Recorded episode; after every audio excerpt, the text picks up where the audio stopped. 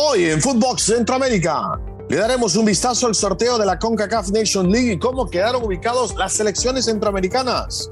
Además, daremos un repaso por todas las ligas de Centroamérica.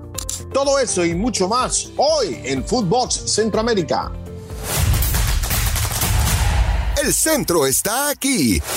Footbox Centroamérica, un podcast de Footbox.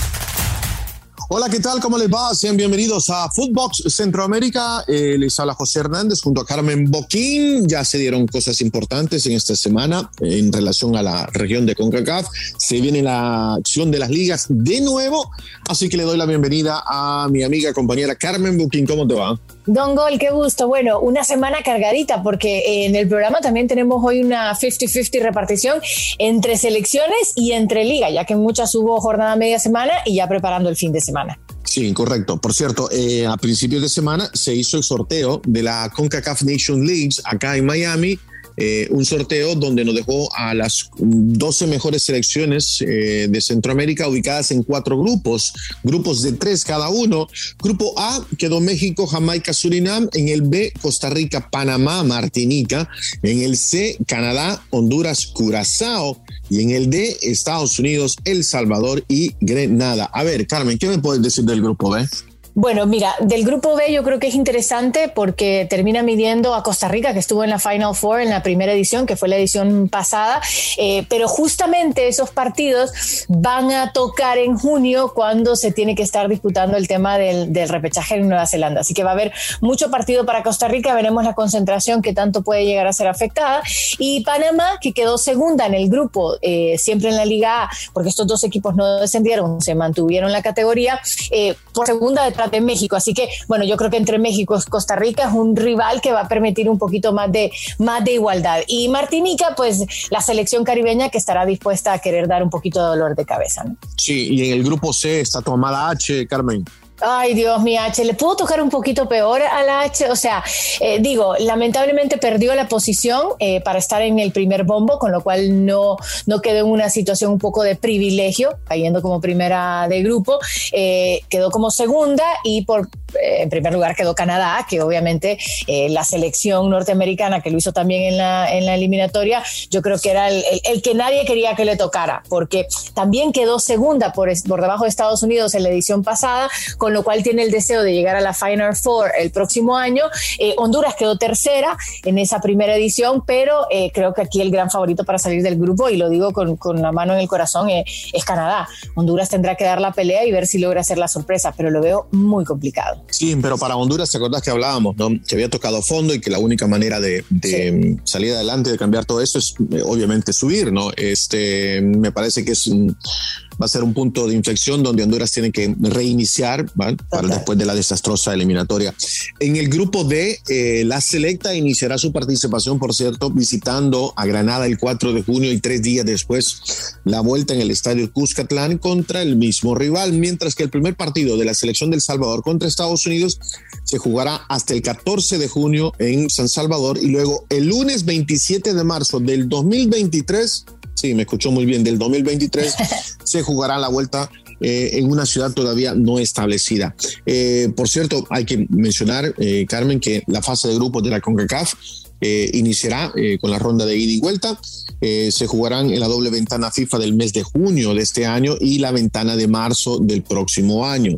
Las semifinales y finales se jugarán en junio del 2023 entre los ganadores de grupos de la Liga A. O sea, los, los cuatro ganadores, o lo mejor sí, los cuatro ganadores van a semifinales. Eh, también eh, servirá de proceso de clasificación esta CONCACAF Nations League para la Copa Oro 2023. Los dos primeros lugares de cada grupo de la liga, ocho en total, y los ganadores de grupo de la Liga B, cuatro en total, tendrán garantizado su participación en la Copa Oro 2023. O sea, hay cosas importantes de por medio, no simplemente se inventaron este torneo antes del Mundial y no, no es así tampoco, ¿no, Carmen? No, a mí me parece que es un torneo espectacular porque al final eh, le termina dando mucha competición a otros equipos y la posibilidad, que es lo que a mí más me gusta, José, del ascenso y descenso. Por ejemplo, El Salvador. El Salvador asciende de la Liga B a la Liga A eh, hizo un gran trabajo la, la, la, edición anterior, cinco victorias, una tan sola derrota, fueron 10 goles lo que anotó. Ya vimos cómo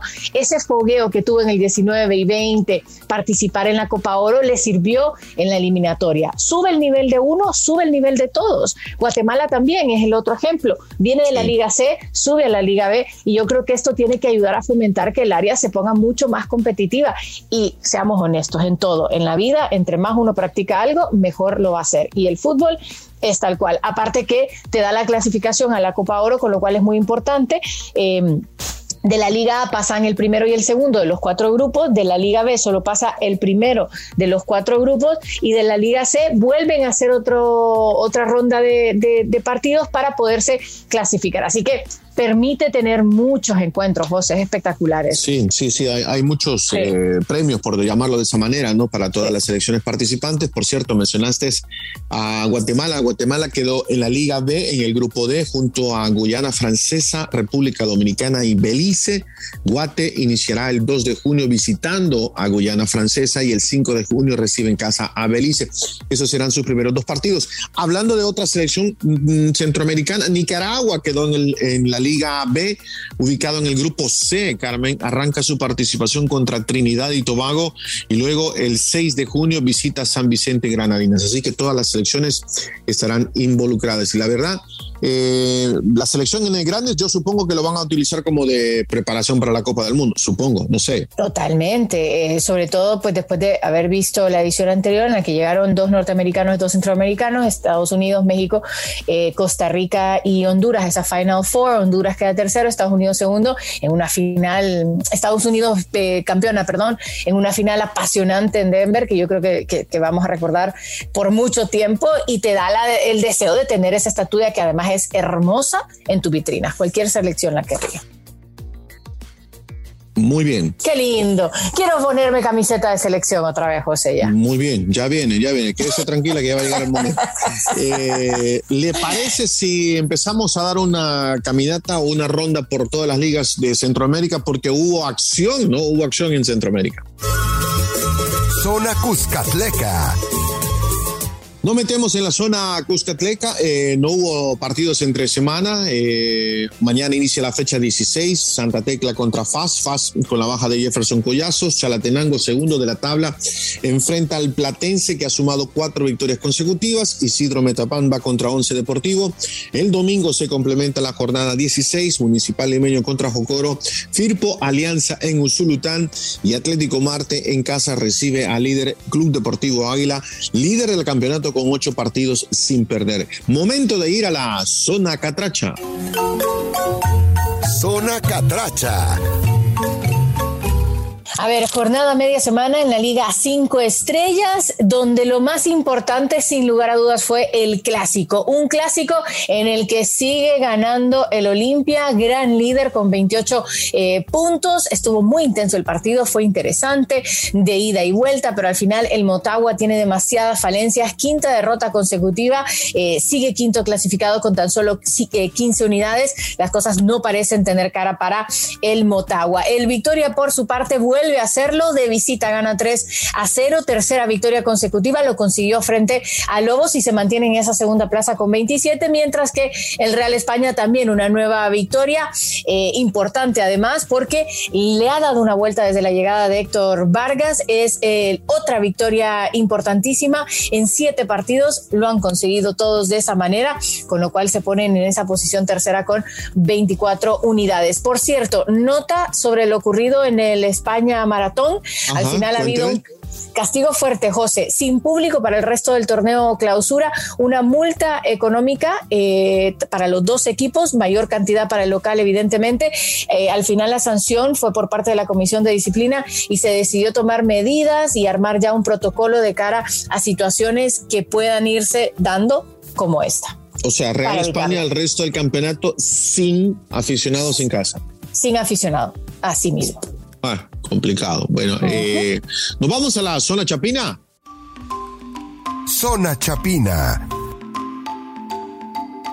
Los resultados en el fútbol de Guatemala entre semana, el miércoles Municipal goleó 4 a 0 a Solola, Comunicaciones de Visitantes impuso 2 a 0 sobre Xelajú y Antigua cayó en casa 3 a 1 contra Kotsu Malguapa. Les prometo que cuando termine este el fin de año vamos a decir bien este nombre de este equipo, Kotsu Malguapa. Eh, este sábado, Cobán Imperial, cuarto del campeonato, irá contra Nueva Concepción, que es penúltimo, Municipal, que es tercero de la tabla eh, y se puede poner a un punto si gana el partido estará enfrentando a Malacateco, que es líder del campeonato con 30 puntos. Antigua irá contra Guastatoya. El domingo, Kotsumalguapa contra Solola y Zapa jugará contra Xelajú. Y también eh, Achuapa enfrentará al conjunto de comunicaciones, que es segundo del torneo con 27 puntos. Momento de ir a la zona Tica. Zona Tica. Vamos con las acciones a media semana de la primera división en el clausura desde Costa Rica, donde el Sporting San José, el líder con 21 puntos, parece que no quiere. Al final termina empatando a uno frente a la Juelense, se deja esos dos puntos importantes que lo hubieran puesto como líder en solitario. Eh, era un duelo entre primero y tercero clasificado, luego el segundo y el cuarto también se enfrentaron entre ellos. Aquí sí hubo un ganador, fue la victoria para el cartaginés, cuatro goles a uno frente a Guadalajara Guadalupe, con lo cual logra eh, robar esa segunda plaza, eh, ubicado con 21 puntos, los mismos que tiene el líder.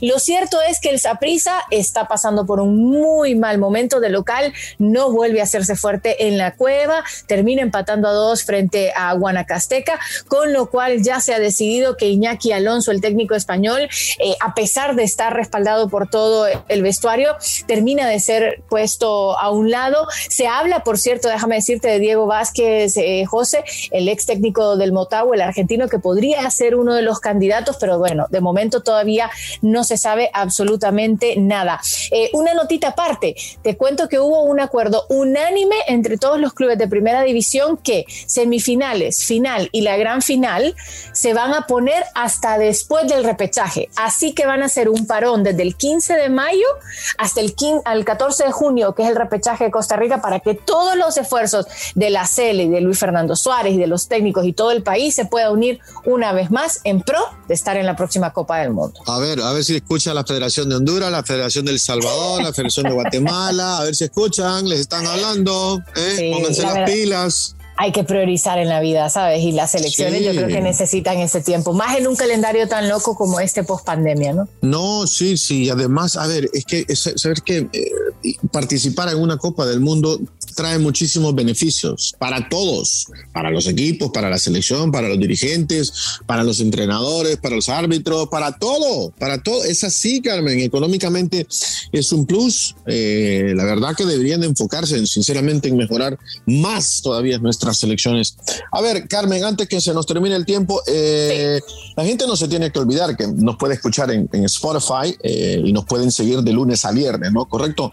Así es. Eh, bueno, siempre pendientes, ¿no? Sí, correcto. Y también que nos siguen en nuestras cuentas personales. A ver, eh, recordarme la tuya una vez más. Carmen Boquín en todas las redes sociales. Tuve ah, suerte, ¿eh? Que, nadie me lo quitó, ¿eh? Es que es fácil, es fácil, es fácil. A mí me costó un poquito más, a mí me costó un poquito más. Pero el suyo es muy lindo, ¿eh? ¿Le gusta? No. El señor Don Gol, ¿eh? eh arroba José H. Don Gol en todas las redes sociales también nos puede seguir. Eh, la verdad que nos puede encontrar en Footbox y por supuesto siga Footbox en todas las redes sociales. También escríbanos. A ver, Carmen, algo más que se quede ahí en el tintero. Eh, fíjate que sí, se me olvidó decirte el partido a tener en cuenta en Honduras, el España-Olimpia, sobre todo después de lo que ocurrió frente a Maratón y el Olimpia estando ahí en lo más alto de la tabla para querer certificar todo cuanto antes en esta jornada 14. Y luego el partido que considero más importante Costa Rica, el Guadalupe Alajuelense, eh, porque de momento es tercero y cuarto clasificado, todo está muy cortito entre las primeras cuatro posiciones, con lo cual cualquier cosa que ocurra en este eh, resultado yo creo que podría ir cambiando mucho las sensaciones. Sí, sí, de acuerdo. ¿En El Salvador? Bien, El Salvador, bueno, le recomiendo a la gente que no se pierda el Chalatenango Platense.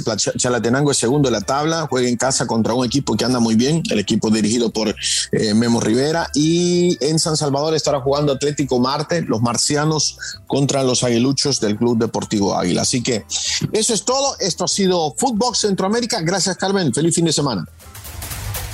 Esto fue Footbox Centroamérica, un podcast exclusivo de Footbox.